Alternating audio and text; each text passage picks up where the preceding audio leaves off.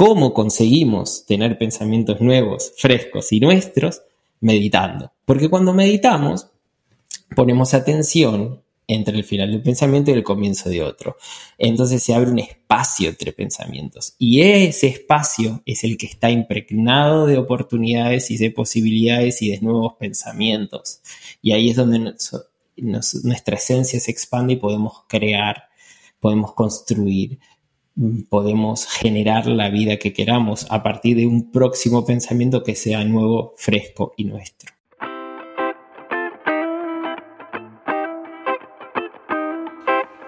Te doy la bienvenida a Central de Bienestar Podcast. Aquí te compartimos ideas y claves para adoptar un estilo de vida que te permita sentirte plena, realizada y llena de energía. Mi nombre es Pau Moreno, soy coach en bienestar integral, maestra en administración de negocios, intensa sin remedio y una persona muy entusiasta por la vida. En este espacio platicaremos de hábitos saludables, productividad, tips para llevarte la leve en tu día a día, cómo hacer más de eso que te hace feliz, atreverte a crear tu propia definición de éxito y mejores prácticas para ser profesionistas y seres humanos excepcionales. Vaya, aprenderás que el bienestar es más mucho más que solo comer bien y hacer ejercicio, porque sentirse al 100 es bien chingón. Hola, ¿cómo estás? Te habla Pau Moreno y te doy la bienvenida a Central de Bienestar Podcast. El día de hoy vamos a hablar de meditación y es para mí un episodio muy especial porque te cuento que tengo un padre que es gran meditador desde hace muchos años y mi recuerdo de todas las mañanas es verlo meditando. Desde que desde los ocho o nueve años, así es, yo me despertaba, mi papá ya estaba meditando. Y es un hábito que intenté agregar a mi vida infinidad de veces, he ido a retiros de meditación, he tomado un montón de cursos de meditación y la verdad es que cada programa de meditación que tomaba, pues por supuesto que enriquecía este lado espiritual y de conexión y esta búsqueda espiritual que, que me llevaba a esos talleres, pero lo soltaba. Nunca había logrado tener continuidad en la meditación hasta la pandemia, que de verdad siento que la meditación se volvió como un acto de defensa propia, o sea, como un acto de amor, pero también para poder afrontar los retos que trajo la pandemia, los retos de esta sensación de incertidumbre, de, sentir que no controlas nada, porque además no, no podemos controlarlo. Eh, y sobre todo me ayudó muchísimo a sintonizarme con, con la gratitud, con lo que sí estaba bien en este momento, con la forma en la que podía servir al mundo. Y fue así como de pronto llegué a una aplicación que no me pagan por decírtelo, pero de verdad es que me encantó la mayor, la mayor parte de las meditaciones del app está en inglés, se llama Unplug Meditation, pero lo que me fascinó y lo que yo necesitaba y no me había dado cuenta era agregarle un poco de tecnología. Entonces empecé a meditar y me manda recordatorios de ya meditaste hoy y me manda conteos de ya llevas una semana, ya llevas dos semanas, ya llevas 21 semanas y de pronto ahorita estoy ya en, un récord de meditación para mí que eh, estoy literalmente ya cumpliendo los 10 meses de meditar diario. Y déjame te digo que los maestros que he tenido antes de meditación, todos ellos han sido súper importantes y me llevan al lugar en el que estoy hoy. Pero para mí es un gran logro tener esta práctica diaria porque puedo ver resultados claros en mi estado de ánimo, puedo ver resultados claros en mi salud, puedo ver resultados claros en mi toma de decisiones, de verdad que se demuestra en mil maneras y es un hábito tan sencillo y gratuito. Entonces, creo que al final de cuentas hay un momento exacto para cada quien, pero también es el profesor eh, que llega en ese instante, también tiene que ver con la técnica de meditación que conoce en ese momento, con tu entorno, o sea, no te forces, la verdad es que ten paciencia contigo, pero hoy te quiero presentar a Agustín Vidal. Agustín lo conocí gracias a esta aplicación. Él es profesor de esa aplicación y es el único que da que tenía meditaciones en español y pues lo empecé a seguir. Después tomé una capacitación con él para profesionistas de salud y bienestar que querían integrar algunas prácticas de meditación en su servicio y así es como lo hice y, y la verdad es que he conectado infinito con el mensaje de Agustín, con la vibra de Agustín y quiero presentártelo hoy para hablar de meditación, para hablar de karma, para hablar de cómo podemos crear intenciones en la meditación, de cómo puedo elegir la meditación ideal para mí, y cómo puedo hacer de la meditación un hábito y una práctica diaria. Espero que disfrutes mucho este episodio. Te quiero platicar brevemente de Agustín. Agustín nació en Buenos Aires, llegó en el año 2003 a Barcelona y después de muchas vivencias decidió seguir sus sueños y comenzar a estudiar meditación. Él se certificó eh, con Deepak Chopra en Chopra Center y también es Health Coach por el Institute for Integrative Nutrition. Hoy comparte su práctica a través de un club de meditación en el que tiene un de verdad repertorio infinito de meditaciones, vende álbums de meditaciones para temas en particulares, puedes encontrar meditaciones de Lenin Insight Timer en Unplug Meditation, tiene un curso de meditación para principiantes y por supuesto el programa para profesionistas de salud y bienestar. Espero de verdad que disfrutes este episodio tanto como yo y te dejo con Agustín. Agustín Vidal, qué emoción que puedes estar en este episodio de podcast. En el podcast, déjame te digo que aquí sí fluyo muy bien. Aquí no me siento como los lives, ando toda nerviosa, estresada de que si hay ruido y no sé por qué acá este es mi mero mole. Y te agradezco infinito que te hagas el tiempo para poder eh, tener esta conversación. El placer es mío, como siempre, cada charla contigo eh, aprendo mucho, es muy grata y, nos reímos mucho, que eso es eh, algo muy importante y, y, me llena, me llena, me llena, me llena mucho hablar contigo, así que encantado de estar aquí. Mil gracias, Agustín. Creo que de la pandemia hay muchas, todos podemos agradecer, a pesar de que ha sido un momento bien retador, creo que todos tenemos muchas cosas y personas que agradecer. En lo personal, yo agradezco que la pandemia me ayudó a tener la práctica de meditar y me acercó a personas como, como a profesionistas como tú, que, que he aprendido muchísimo de ti, que me ha ayudado el taller que tomé contigo para profesionistas, me ha ayudado a enriquecer mi, mis conferencias. O sea, yo nunca hubiera imaginado que yo podía agregar meditaciones en pláticas de Workplace Wellness en las que les hablo de Pomodoro y productividad y administración por lotes y después hacerlos meditar. Así que agradezco muchísimo que, que nos hayamos conocido en este momento. Pero he tenido siempre la duda, y eso nunca te lo había preguntado, ¿cómo arrancaste en el camino de la meditación? O sea, yo ahorita ya te conozco como mi profesor de meditación, pero me llama la atención qué había antes, qué hacías antes y cómo fue que te dedicaste a, pues sí, a promover la práctica. Eh, antes que de contestarte la pregunta, quiero decirte que me, me encanta que puedas llevar la meditación, incluso técnicas que hayas aprendido conmigo, al sector donde estás, porque yo no, me especializo. He hecho charlas para empresas, pero nunca he, hecho nada eh, directamente así como, como una estrategia o como algo. Entonces que al final cuando uno está en servicio, eh, está en servicio y, y, es, y, sirve a una persona como te sirvo a ti y que vos puedas extender de alguna manera algo de mi mensaje y puedas llegar a donde yo no, no llego y que probablemente no llegue, es para mí tan, tan gratificante, así que te lo agradezco tanto de corazón.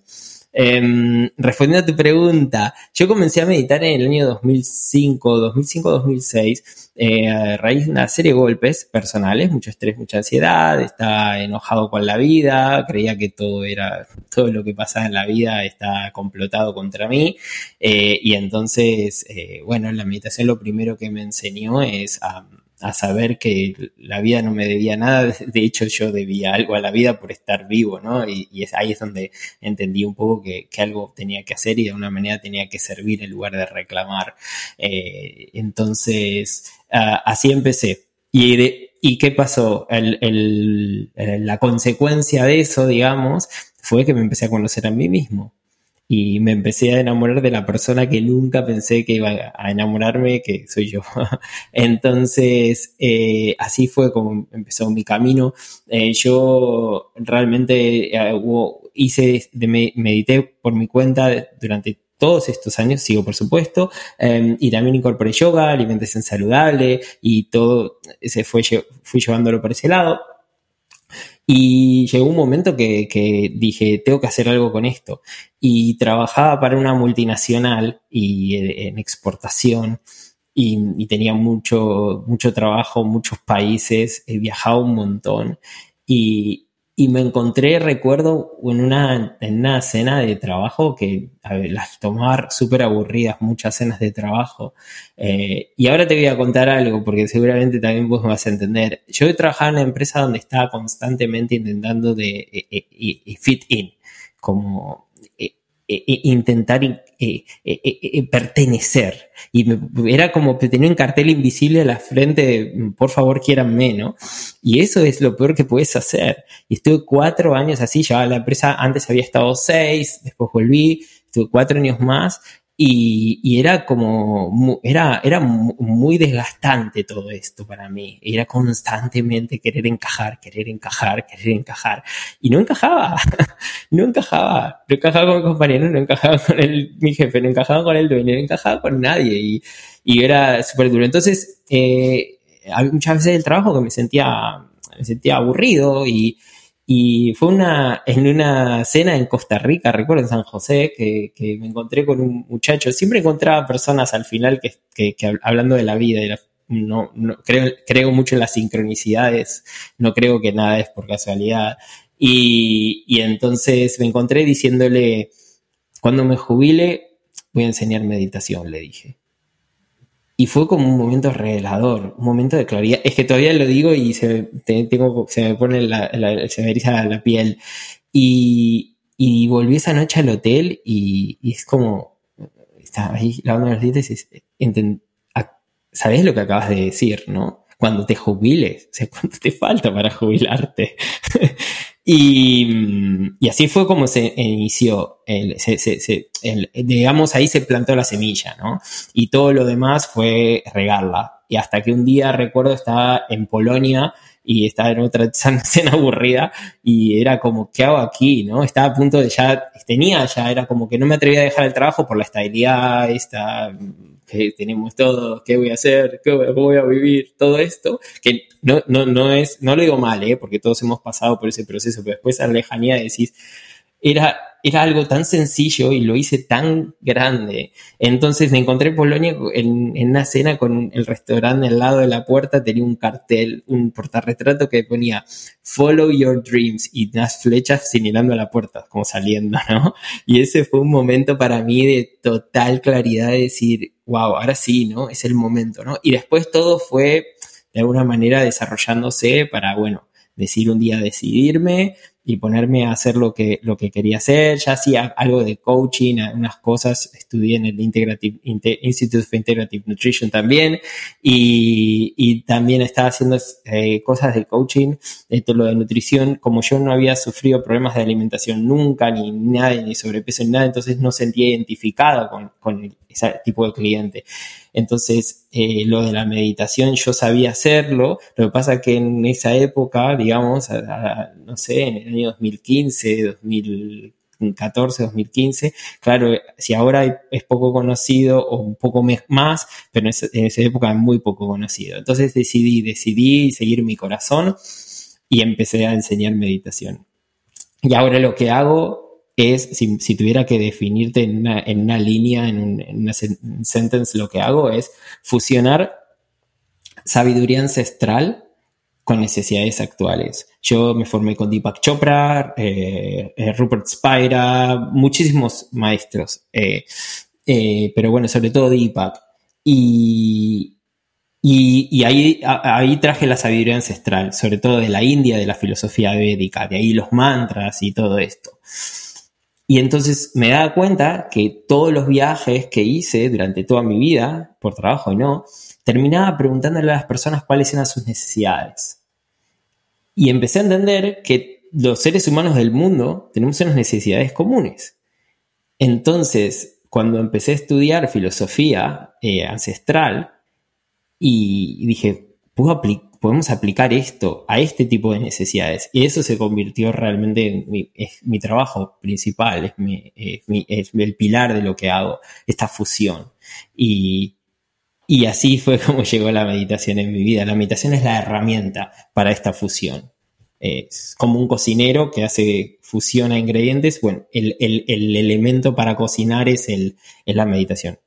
Me encanta escuchar tu historia, pero sobre todo me encanta que hables de esas señales, o sea, de que supiste ver las señales, que supiste ver el signo con las flechitas de sigue tus sueños y salir, que supiste escucharte y que también supiste bajarle el volumen al miedo, porque creo que a mí me pasó algo similar. Yo también estuve intentando encajar por mucho tiempo, o sea, yo empecé mi, mi carrera profesional a los 16 años empecé, eh, me acuerdo que, fíjate, tenía dos trabajos. Un trabajo era, calificaba exámenes de, la escuela, de la preparatoria donde yo trabajaba. Me tocaba calificar exámenes, dar clases de, de regularización de matemáticas y llenar boletas, porque las boletas de calificaciones se llenaban a mano en ese momento todavía. Y me pagaban dos pesos por eso. A la par, me mm, empiezo a hacer comerciales de televisión. Y obviamente los comerciales de televisión ganas o sea, no sé, me compré mi primer coche, o sea, como que eh, era una cosa que no podía creer que estaba sucediendo eso a los 17, 18 años. O sea, te estoy hablando en, un par de años fue que hice un ahorro de dinero tremendo. Y me decían, es que dedícate a esto, dedícate a esto, es que métete a clases de actuación, es que esto es, o sea, vete por ahí, lo harías perfecto. Y yo decía, es que no, ni siquiera encajo con la gente cuando voy a un casting, o sea, no encajo, no lo logro, o sea, no es lo que me hace feliz, a mí me hace más feliz dar clases de matemáticas, o sea, eso me pone muy feliz y, estar en ese salón y, o sea, al final decido que, que voy a parar también y, y entro a L'Oreal y me pasa lo mismo, me pasa esta sensación de querer encajar, querer encajar y no, no, pero tenía muchas señales desde que me acuerdo, no reciclaban el papel y yo decía, ¿cómo tiran todo este papel? O sea, algo tan sencillo que decir es que me enferma, ¿no? Los, yo decía, oye, ¿qué haces con todos los, los acrílicos y los plásticos después de una publicidad? Se tiran y yo, ¿cómo? O sea, no, no podía creerlo. Entonces, bueno, creo que al final esto que a veces nos de querer encajar cuando en el interior uno sabe que por ahí no va. O sea, yo sabía que no quería un corporativo desde siempre. Yo sabía que tampoco me interesaba eh, trabajar en medios de comunicación, pero lo que me encantaba es la, pues la onda de dar clases. Esa era como lo que más me gustaba. Me encanta hablar con la gente, pero, pero así, ¿no? En algo que nosotros, como, como como que nosotros deseamos hablar, no porque me estén pagando para ello y decía, no, pues no es para mí eso. Pero supe identificar las señales mucho tiempo después. Supe identificar las señales ya después de una experiencia también muy dolorosa. También pasé por el IIN y el IIN, el Institute for Integrative Nutrition, a mí me trajo también muchas respuestas y yo decidí enfocarme en los profesionistas porque porque ahí es donde yo, o yo me veía, ¿no? Yo decía, esa profesionista, güey, por ejemplo, mi mercado sería un Agustín de hace 10 años, ¿no? Que está así en ventas y que no encaja, porque, ¿no? ¿Cómo hace para adaptar hábitos saludables? Entonces, bueno, creo que es bien importante empezar por escuchar las señales y, y para concluir la idea, hay algo que me ha entregado mucho la meditación en estos, en este proceso. Lo había vivido en otros momentos, ¿no? Por eso siempre he, estado como curiosa de que fuera una práctica eh, constante en mi vida, pero es que llegan respuestas pero así, de verdad que te empiezas a conectar con, con tu ser superior, con tu yo superior, y entonces me, surgen ideas, o sea, ya hasta de plano tengo un cuaderno para escribir después de la meditación todo lo que se me ocurrió en ese momento, pero no se me ocurrió en un sentido de dejar, o sea, de que mi mente no está dejando de pensar, sino como si llegara una respuesta, como que acabo de meditar y en eso una respuesta, ¿no? Y, y, un camino, y ah, tengo que estudiar eh, para ayudar más a las emprendedoras, qué sé yo. Entonces creo que esto de conectarte con las señales es clave, pero además la meditación te ayuda a hacerlo aún más, o sea, casi que de manera desintencionada, ¿cierto? Eh, totalmente. Y, y, las señales, ¿sabes por qué pasa eso, Pau? Porque las señales están constantemente. Entonces, lo que hacemos nosotros es subir el volumen de recepción o bajarlo. Cuanto más meditamos, más subimos el volumen de recepción. Pero hay otro interruptor al lado que es el de la sensibilidad. Entonces, y otro es el de discernimiento, porque cuando meditamos absorbemos mucha sabiduría, se nos, abre un, un, de esto de, control, un panel de control entero. Realmente con estos tres controles, ¿no? El de discernimiento el y, realmente el de poder amplificar o reducir lo, que queremos ver y lo vemos desde una perspectiva más amplia. Entonces, todo está conectado, todo está sincronizado, todo está eh, en un orden, todo funciona en un orden perfecto, desde los planetas que giran en una perfección sincrónica, eh, exquisita, una orquesta cósmica, exquisita, eh, y, en la perfección que hay en ello. No, no hay fallos. En, los ciclos lunares, los ciclos planetarios, los ritmos circadianos, no hay fallos. y todo está conectado cada eh, roca del, planeta Tierra, cada gota del océano, cada nube, cada hoja, cada hoja de árbol, cada planta, cada animal, cada insecto, nosotros, cada componente de nuestro cuerpo, nuestro corazón late. Siempre no se olvida de latir. Nuestros pulmones no se olvidan de respirar. Todo está sincronizado, todo está en un perfecto orden y equilibrio. Entonces nosotros cuando meditamos somos capaces de tener la sensibilidad de poder ver esta, esta, conexión y esta, y esta sincronicidad. Eh, y es por eso que aparecen estos momentos de revelación, estos momentos de claridad. Pero cuando entendemos que todo es un orden perfecto, ahí, eh, ahí eh, podemos acceder a este campo de sensibilidad y, regular el volumen de amplitud como nosotros queramos. Me encanta este concepto de ir regulando todos los, el volumen de todo. Creo que a mí el que más me ha costado regular es el del miedo, porque sí, eh, tengo que, confesar que el miedo ha sido una emoción central por muchos años en mi vida y ahora con la meditación ha sido un gran ejercicio como para bajarle a eso y subirle más a justo la sensibilidad, a la intuición. Y de pronto una meditación hubo un día que dije, voy a cambiar el modelo de negocios de mi empresa, así, de la nada, o sea, de, ok, ya cambió el modelo porque ya no estoy disfrutando la forma en la que lo estaba haciendo, pero fue por la meditación que dije, ya no, ya no me está gustando. Y, y le bajé el volumen al miedo de qué tal si no sale, qué tal si está nueva, qué loca, qué va a decir tu equipo. Entonces creo que también es súper importante conectarse, pero para llegar a ese momento ya de conectar, las señales que me encanta que nos recuerdas están todo el tiempo allí, nada más es que nosotros nos conectemos, ¿no? Nos sintonicemos para poder poner atención. Para llegar a ese momento, pues hay que empezar primero con la práctica. Y creo que hay muchas personas que tienen, eh, pues, preconcepciones erradas de, la meditación y me gustaría preguntarte, ¿tú por qué crees que nos cuesta tanto trabajo meditar o darnos el tiempo? O sea, nos da tiempo para ver Instagram, para ver Twitter, para ver Netflix, pero no nos da tiempo de meditar.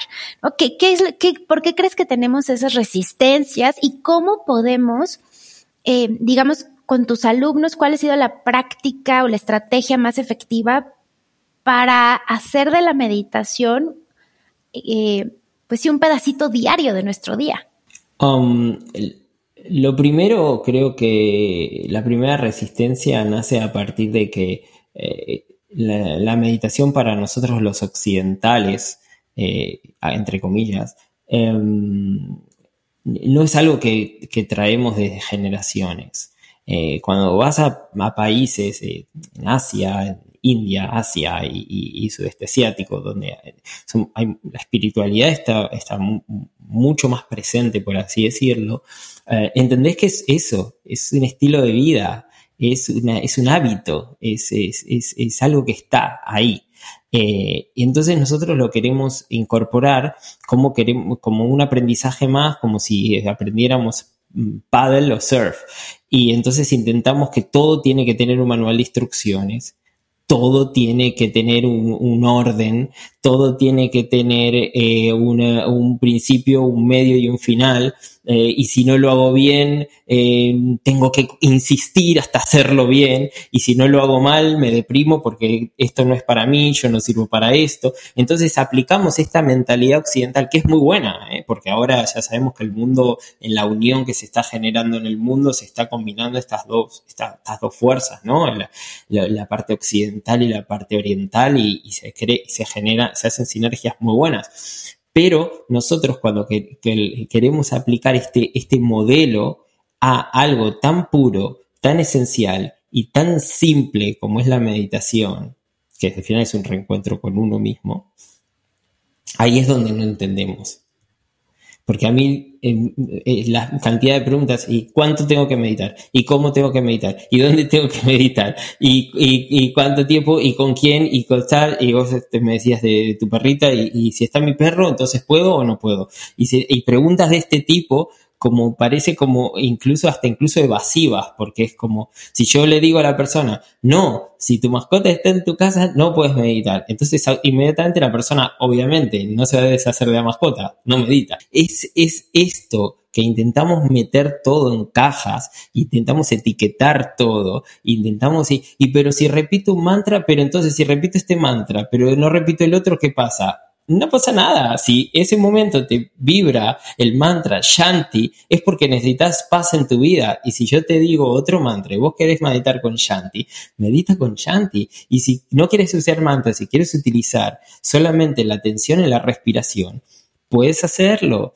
Y si en el momento que estoy guiando la meditación y no quieres escucharme, simplemente quieres sentir los latidos de tu corazón y disfrutar de solamente el sonido de mi voz sin poner atención al mensaje que estoy diciendo.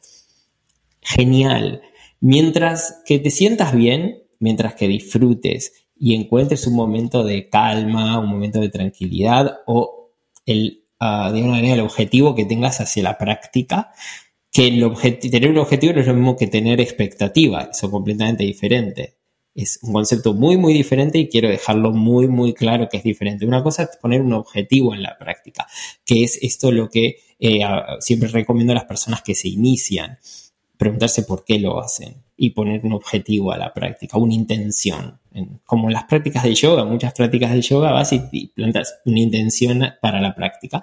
Y esto es lo mismo en la meditación. Entonces ponemos una intención y eh, reducimos el nivel de expectativas.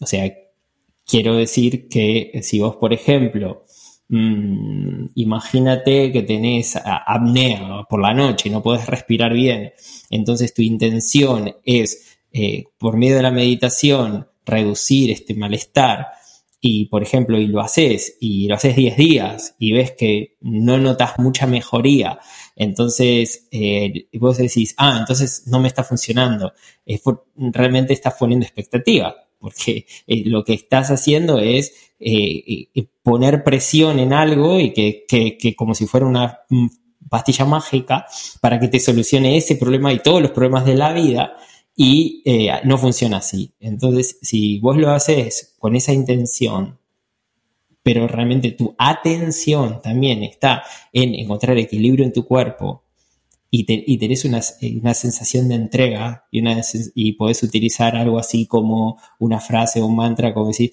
mi cuerpo está sano y está en equilibrio. Y, entonces eh, trabajas por ese lado. Entonces inmediatamente las expectativas se reducen. Em, porque no podemos estar eh, eh, expectantes y, agradecidos a la vez o, por una intención y, expectativa, no, no, no se puede todo al mismo tiempo.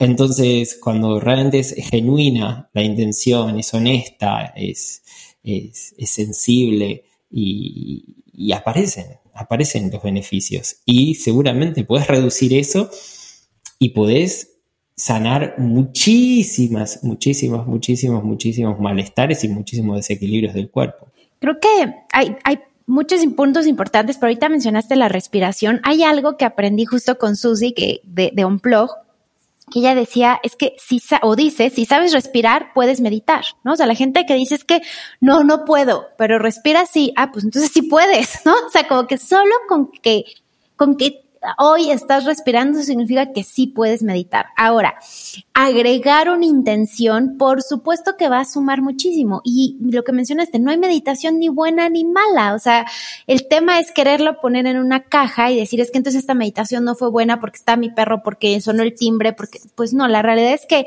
la meditación mala es la que no haces. Esa es la verdadera mala meditación.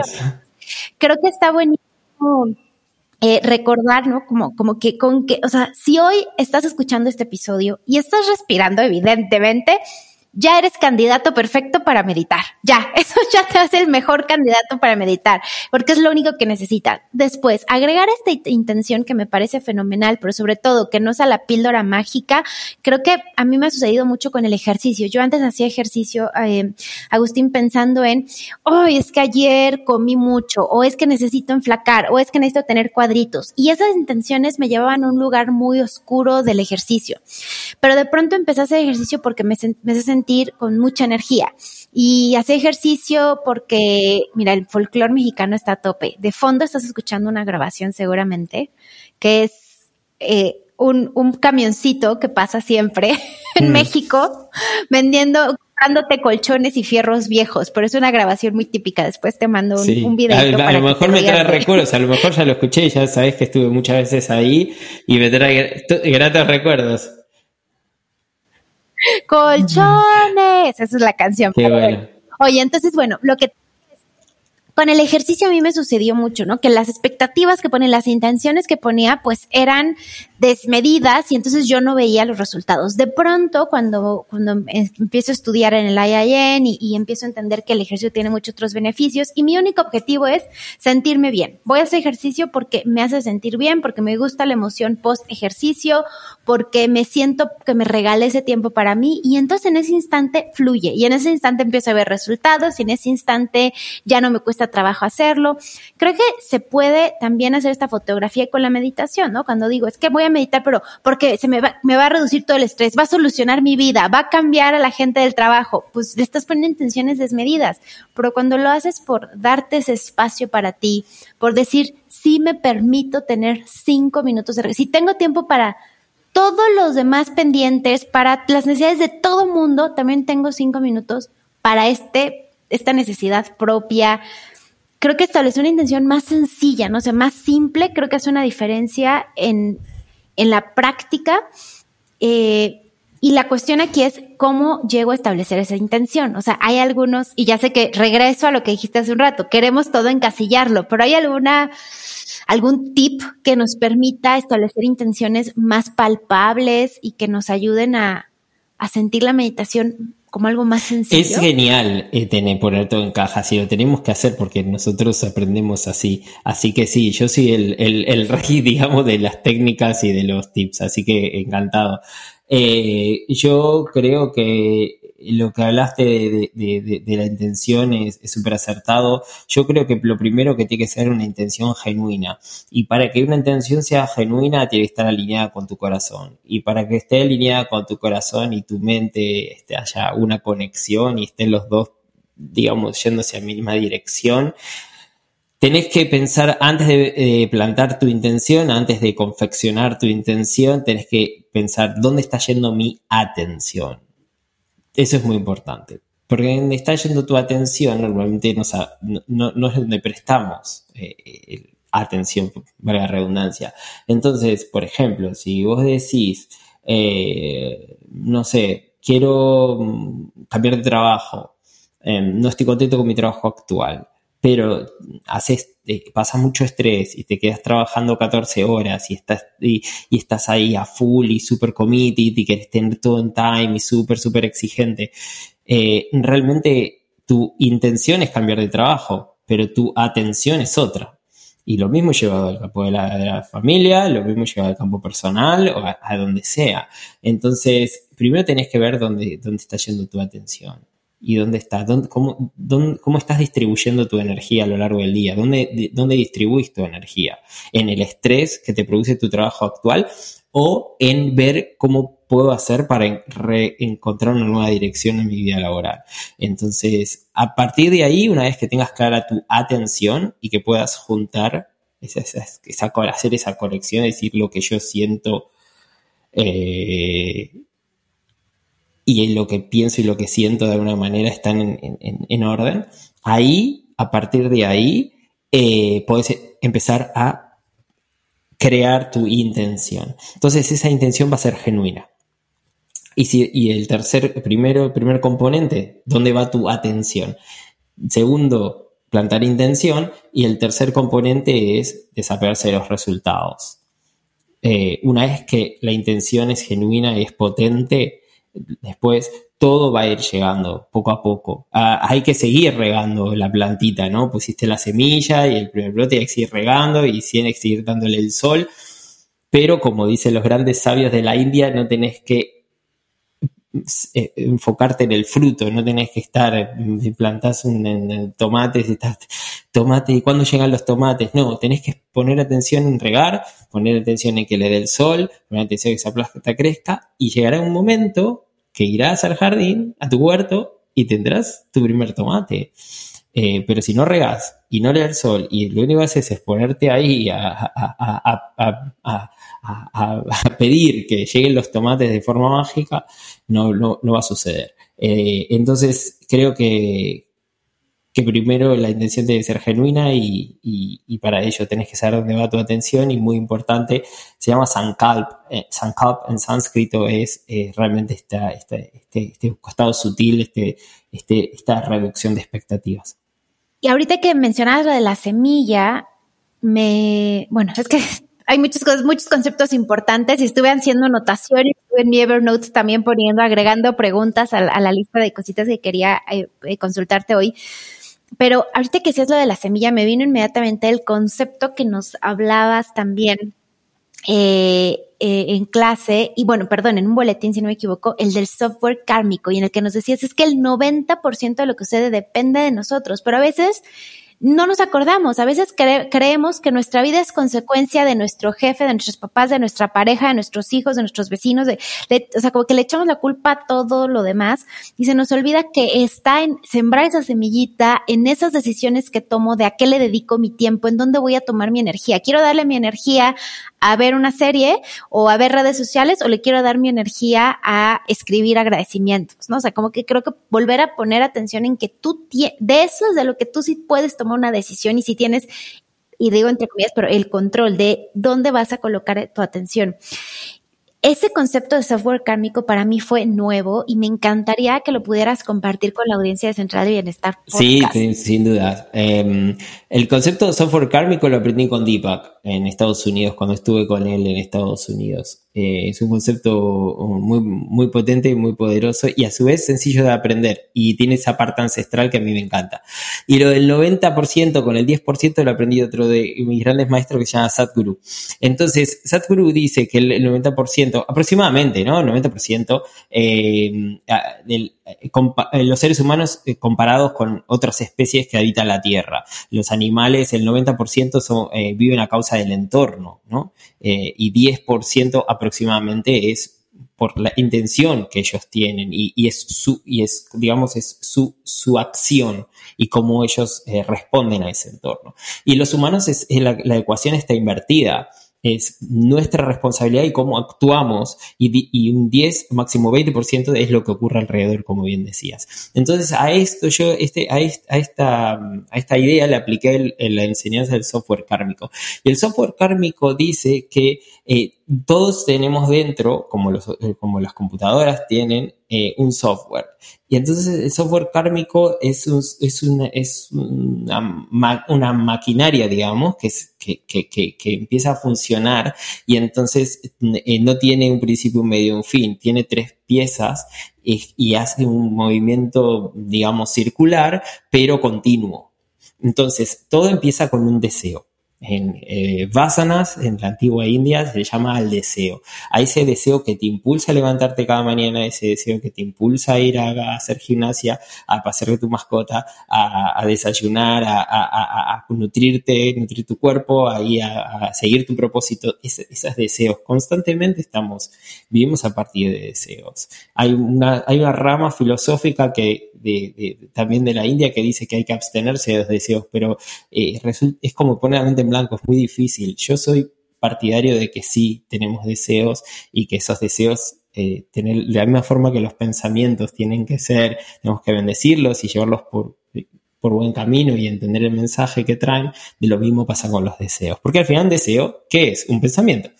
Entonces, desde ese deseo hay una acción y de esa acción, acción en este, se llama karma, por supuesto, todos conocemos más o menos, aunque si ahora se hace un, mal uso de la palabra karma, dice, ay, es tu karma. te echaron del trabajo, es tu karma. No, te echaron de 10 trabajos, es tu karma. No. no. Eh, y sí, habría algo, algo filosófico que podríamos sacar de ahí, pero no, no. En realidad, la palabra karma es acción, acción consciente. Entonces, de ese deseo lleva una acción y de esa acción lleva a un recuerdo que es um, samskara, que es memoria, que es otra virtud que tenemos los seres humanos que nos diferencian de otras especies. Tenemos la capacidad de recordar, recordar lo que nos pasó ayer y recordar lo que nos pasó hace años y décadas. Entonces, ese recuerdo, dicen que nosotros vamos generando una serie de recuerdos en nuestro disco rígido de la mente y también un poco a nivel emocional, vamos generando todos estos recuerdos y dicen que el próximo deseo se genera a partir de recopilación de muchos recuerdos que hayamos tenido, de muchas vivencias que hayamos tenido. Por eso los niños, cuando nacen, es deseo, deseo, deseo, deseo, deseo, deseo, porque no se acuerdan ni, lo que pasó hace seis meses. Es, es, todo deseo, es impulso. Por eso es la inocencia y la pureza del niño. Es deseo, acción, deseo, acción, deseo, acción pero van, generando al principio poquitos recuerdos y a medida que vamos haciéndonos adultos, cada vez recuerdo, más recuerdos, más recuerdos. Eso es muy bueno porque no, no vamos tan, eh, no somos tan impulsivos de deseo-acción, somos premeditamos un poco más las cosas, pero por otra parte, lo que está ocurriendo, eh, perdemos la frescura de la vida, que es lo que está ocurriendo mucho ahora, ¿no? Que de tanto pensar, de tanto mm, prever, de tanto esperar, eh, empezamos a especular y entonces cuando empezamos a especular empezamos a tener dobles pensamientos y caemos normalmente en el espiral, decías, del miedo y el miedo que lleva a lo que hoy por hoy esa palabra tan en auge, o bueno, hace años que estuvo en auge, que es la procrastination, procrastinación, ¿no? Que es esto de este estancamiento de no poder hacer las cosas. Eh, entonces tenemos este deseo, deseo, deseo quizás con la mente, queremos, queremos, queremos, pero si no está alineada la acción, el karma, que la acción kármica que tiene esa segunda pieza, quizás no tenga la suficientemente fuerza o pureza o inocencia, como la inocencia que tenemos cuando traemos, llegamos al mundo. Esto que, que, explicas me lleva mucho a recordar el concepto de manifestación, ¿no? Porque a veces la gente considera que no, es que la manifestación es algo mágico que sucede así. Y no, la manifestación requiere acción. La manifestación detrás de esto comienza quizá con este deseo, pero después es qué acción vas a realizar y qué pasos vas a realizar que te llevan a encontrarlo. Es muy importante tener esta visualización de, de la, o sea, de a dónde vas a querer llegar para poder después definir la ruta. O sea, como cuando viajas, ¿no? O sea, quiero llegar a tal ciudad, ok, sea la ciudad y en el poco a poco, paso a paso, veo que el primer punto tomo un vuelo, segundo un tren, después un camión, pero tienes que primero tener el, el punto ya en la mente y después empieza la acción, no es que vas a llegar por osmosis. Y suena muy lógico, pero creo que a veces confunden mucho la manifestación con magia, ¿no? Con este concepto mágico que teníamos hace mucho, ¿no? De que yo me quedo con los brazos cruzados y sucede porque así lo manifiesto. La acción es clave en ese proceso. Y dije una barbaridad, Agus, o sí hace sentido esta analogía con la manifestación. Totalmente de acuerdo, sí, hay, hay, hay esta parte que creemos que todo es como, ah, lo quiero y ya está. Eh, eh, yo creo que también hay una parte de, de identidad. Entonces, cuando quiero algo o deseo algo, preguntarme quién soy yo y quién es la persona que quiere eso. ¿Cómo vive la persona que quiere eso, cómo se expresa la persona que quiere eso, cómo trata a las personas en la vida que quiere eso. Porque al final, si lo que queremos a veces y muchas veces, a lo mejor es algo, mm, digamos, material que queremos. A lo mejor querés más riqueza económica, imagínate. Entonces, ¿quién sos para tener esa riqueza económica? ¿Cómo sos? ¿Qué sos? Sabemos que lo material amplifica quién, quién eres. Entonces, si vos sos una persona mezquina con el dinero, eh, cuanto más cuanto más dinero tengas, más mezquino vas a ser. Si sos una persona generosa, cuanto más dinero tengas, más generoso vas a ser. Y esto es lo mismo. Si querés algo menos, eh, menos tangible y algo que querés más, quiero más amor en vida porque siento que nadie me quiere, eh, que esto también pasa mucho. eh, bueno, ¿cómo, ¿cómo sos vos con el amor? ¿Cómo das amor? ¿Qué, ¿Qué, relación tenés con el amor? ¿Sos una persona amorosa? ¿Sos una persona cariñosa? ¿O sos una persona mezquina con el amor? Y, y entonces preguntarte quién sos. Y, y ahí aparece la respuesta. Entonces vas a entender por qué la vida no te da lo que querés. Y cuando te lo da, vas a decir, ah, hubo un proceso de transformación en el camino ahora sí merezco esto, o no es que no lo merezca, pero ahora sí lo recibo y ahora llega a mi vida porque, porque tiene que ser, porque tiene que estar ahora sí en el momento. Entonces, eh, eh, es un poco eh, agregando a, tu idea, pero, pero, pero es total, total, total. Esto de algo antiguamente algo mágico que es como llego y tal. Sí, los milagros ocurren, obviamente que ocurren, y ocurren todo el tiempo. Es, todo el tiempo estamos sincronizados, lo, hablamos recién, pero, pero hay, que, hay, que, hay que conocerse uno y saber por qué hace las cosas que hace y cuando tiene un deseo, eh, quién soy para, para, para tener ese deseo. Y hay un punto importante que dijiste, bueno, los deseos al final de cuentas son un pensamiento también y creo que en la meditación siempre hay esta pelea constante tú y yo lo hablábamos en el live que hicimos en, Instagram, de querer poner la mente en blanco y querer parar los pensamientos y luchar con los pensamientos. Y, de pronto también cuando a mí me pasó al inicio, cuando empecé, me acuerdo cuando empecé a estudiar con mi maestra Carlita Ricalde, empecé a estudiar a eh, Luis Hay y empecé a estudiar eh, Heal Your Life. Y me acuerdo que decían, es que tus pensamientos construyen. Yo decía, ya le tengo miedo a mis pensamientos. En vez de decir qué emoción, yo empecé a generar muchísimo miedo de decir, no, hombre, voy a construirme una tragedia. No, no, no, es que está muy peligroso. Mira, vino por aquí la posibilidad de que mi papá le haya pasado algo. Y entonces, en vez de, sentirme empoderada, empecé a sentir miedo ah, porque no estaba entendiendo bien la práctica, no había entendido el concepto, era muy nuevo para mí eh, esta onda de que tus pensamientos están construyendo. Entonces, bueno, sin quererme ir así muy profundo el día de hoy, ¿podrías hablarnos de, el papel de los pensamientos en la meditación? Porque a veces nuestra lucha es por quererlos apagar. Y mientras más queramos apagarlos, pues menos vamos a lograr llegar a un estado de meditación que nos haga sentir plenos, porque estamos más preocupados por quererlos apagar. ahora nombraste a Luis Hay, hay una analogía preciosa de ella que, que dice que los pensamientos son como gotas de lluvia entonces primero se hacen, eh, van cayendo, ti, ti, ti, y hacen un charquito. Y después hacen una baldosa. Y después hacen un charco más grande. Y después hacen una, una piscina. Y después hacen un lago. Y después hacen un océano. Entonces, en tu océano de pensamientos, ¿dónde quieres estar?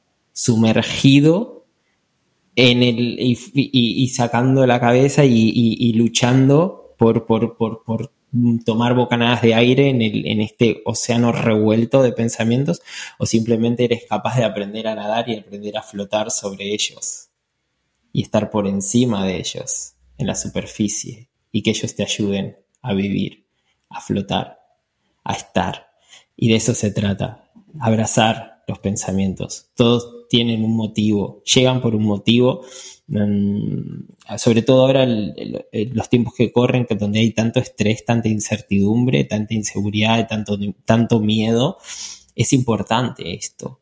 Eh, hay una estadística que dice que el 80% de los pensamientos son reciclados. Y eso quiere decir que no son nuevos, no son frescos, no son nuestros.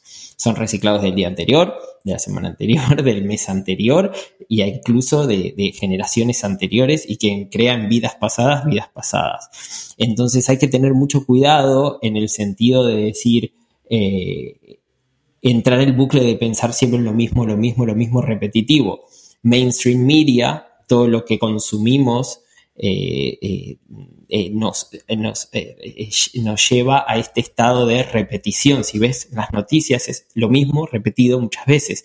Entonces van incorporando esto, este, este, estas gotas, estas gotas es como clac, clac, y lo mismo, y lo mismo, y lo mismo. Por eso sucede que cuando tenés un pensamiento negativo, es muy fácil que ese pensamiento se conecte con otro de la misma índole, porque lo negativo siempre se pega mucho y, las emociones negativas duran más que las positivas. Entonces, es, es, es muy fácil entrar en ese bucle. y vos nombraste a tu familia y lo que más cariño tenemos es la familia. Entonces, cuando entramos en un bucle repetitivo negativo, ¿dónde llegamos? Que no le pase nada a nadie que quiero.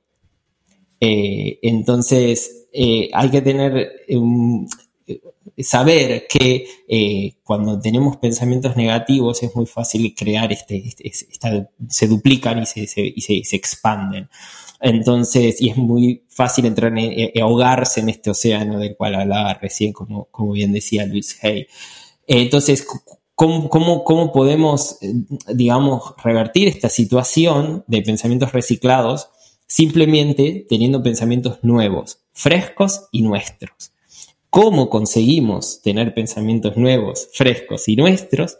Meditando. Porque cuando meditamos, ponemos atención entre el final del pensamiento y el comienzo de otro. Entonces se abre un espacio entre pensamientos. Y ese espacio es el que está impregnado de oportunidades y de posibilidades y de nuevos pensamientos. Y ahí es donde nuestra esencia se expande y podemos crear, podemos construir, podemos generar la vida que queramos a partir de un próximo pensamiento que sea nuevo, fresco y nuestro. Y, en ese espacio, que me parece fascinante, o sea, en ese espacio entre un pensamiento y otro, ahí hay algo que está sucediendo. Ahí en ese, entre cada pensamiento está sucediendo un momento importante de la meditación. Y la cuestión es que poco a poco ese espacio se va haciendo más largo. No sé si, no sé si es parte normal, pero yo al principio ese espacio lo sentía cortititito y decía, ahí que tengo que aprovechar y le ponía muchísima, como, como, ¿qué te diré? Como le metía mucha mente en ese proceso, pero luego me di cuenta que pasaban periodos más largos, más prolongados, en los que estaba como, como, no sé si decir, pero como en un estado de, de ahí, o sea, sin que mi mente tuviera forzosamente que mandarme alguna señal, solamente estaba ahí. Después decía, ¡Ah! pasó un periodo más largo y pasó un periodo más largo. O sea, es mágico cómo de pronto eso se va extendiendo. ¿Sí pasa eso o es Exactamente, te digo, y te lo digo para que te quede, para que lo absorbas mucho más. Imagínate un, un collar.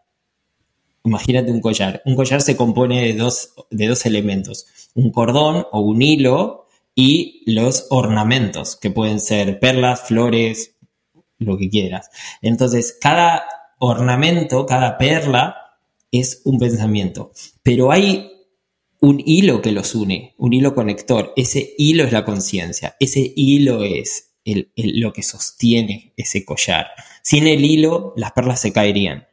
Entonces, ese es el hilo que sostiene. Por eso, Dri, en sánscrito, Dri, la, vibración Dri, es esto, es como, la definición sería como lo que sostiene, el pilar que sostiene. De ahí viene la palabra Dharma, propósito.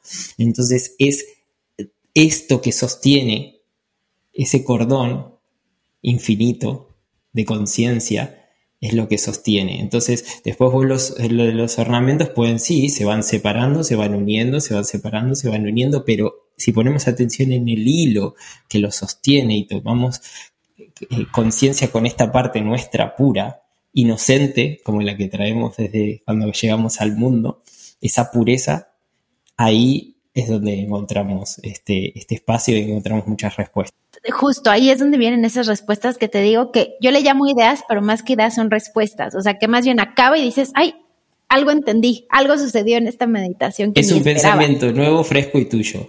Ay, qué belleza, qué belleza.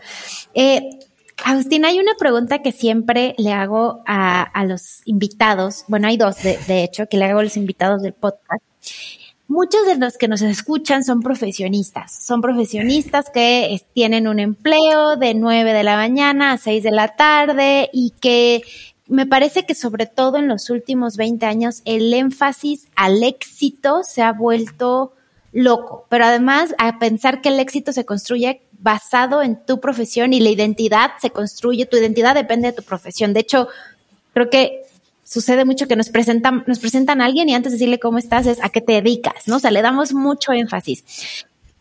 Con todo lo que has vivido, con este cambio de carrera que tuviste, ¿cuál sería para ti una definición de éxito?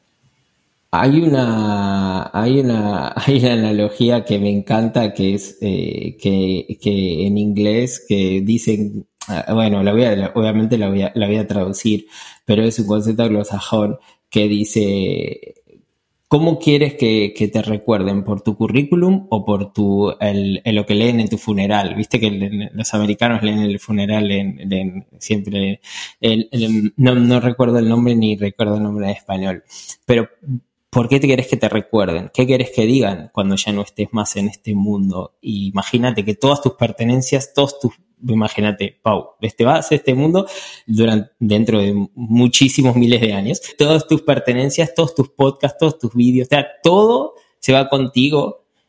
¿Y cómo que te, qué te gustaría que, recuerden de ti, ¿no? Las personas que más te conocen. Eh, entonces, eso es, creo que es éxito. Esas tres, cuatro palabras que aparezcan en tu mente cuando hagas ese ejercicio. Todo lo que, eh, todos los, eh, los logros todo lo que, eh, lo que el, todo el currículum, todo se va, desaparece. Entonces, ¿qué te gustaría que digan de ti? ¿Qué tres cosas, te, cuatro, cinco cosas que te gustaría que digan de ti? Eso es éxito. Si, si esas tres cosas son, otra vez, genuinas, salen de ti y salen de manera simple y no tenés vergüenza de compartirlas con nadie, eso es una persona exitosa. Si, si te cuesta, si no sabes, si te da vergüenza, eh, creo que, estás llevando la atención a, las posesiones y adquisiciones y sabemos ya de sobras que eso no es sinónimo de éxito, por lo menos por lo que entendemos, ¿no? Eh, éxito. Eh, entonces, creo que es esto. ¿Qué quieres? Es, este, tu currículum versus tu, ah, tu, legado, digamos. Hmm. Es bellísima esta definición. Y hay otra, hay ¿Qué te gustaría que la gente recuerde de ti? Que soy muy buena amiga, que soy muy empática. Eso ya lo puedo decir yo, lo de empatía.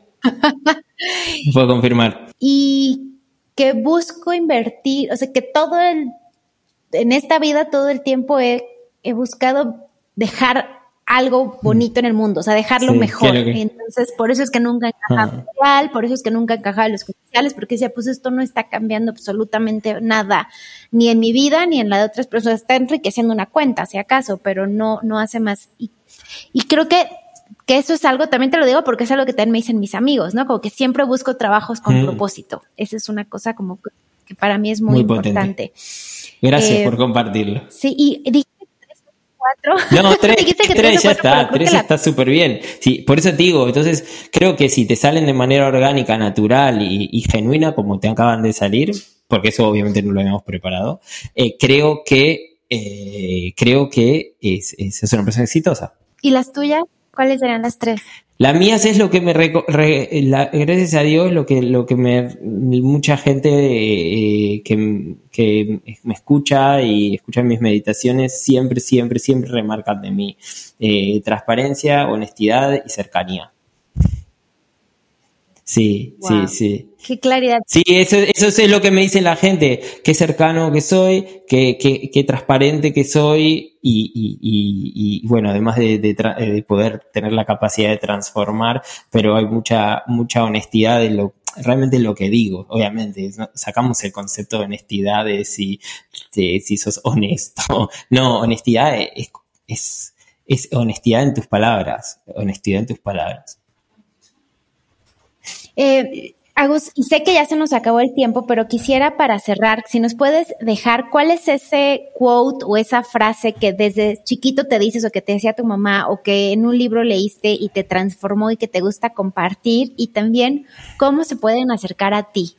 Bueno, la frase que más, más, más, más, más me gusta, eh, una de mis frases preferidas es, eh, tengo todo lo que necesito, pero tengo todo lo que necesito, no, te, he hecho comida, eso está ok, pero mm, poder levantarme por la mañana, tener los pies, poner los pies en el suelo y decir, realmente tengo todo lo que necesito en este momento, quizás solo necesite respirar.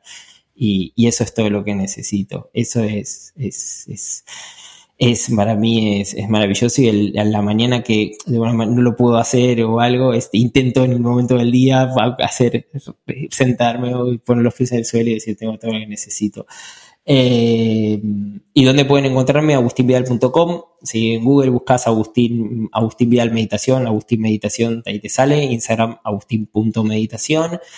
Eh, y ahí dentro de la web hay todo. Ahí, ahí está, ahí está todo, ahí está todo. Ahí pueden encontrar un taller de meditación para principiantes, un taller de meditación para profesionistas de salud y bienestar, la, el club de meditación. Pueden acercarse a preguntarle también todas las dudas que les hayan quedado de cómo hacer la meditación en la práctica. Agustín, muchísimas gracias. Creo que vamos a tener que hacer un par de episodios más porque hay mucho que hablar.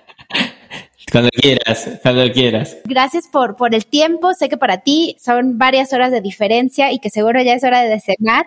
Gracias por, por eh, darnos este espacio y por todo tu conocimiento. Te mando un abrazo muy, muy grande. Te mando un abrazo y gracias siempre también por, por vos confiar en mí. Así que lo mejor está por llegar. Lo mejor está por llegar. Muchas gracias por escuchar el episodio de hoy. Si este episodio resonó contigo, por favor compártelo con las personas que consideres que pueden necesitar escucharlo. Compártelo en tus redes sociales, déjame una reseña en iTunes o suscríbete a mi canal en Spotify para que podamos llegar a más personas y seguir creando contenido de utilidad para ti. Si todavía no me sigues en redes sociales, puedes encontrarme como arroba benefitlabmx para recibir inspiración extra o puedes visitar mi página web benefitlab.mx. Agradezco infinitamente que estés aquí y espero con ansias conectar contigo en el siguiente episodio de Central de Bienestar Podcast.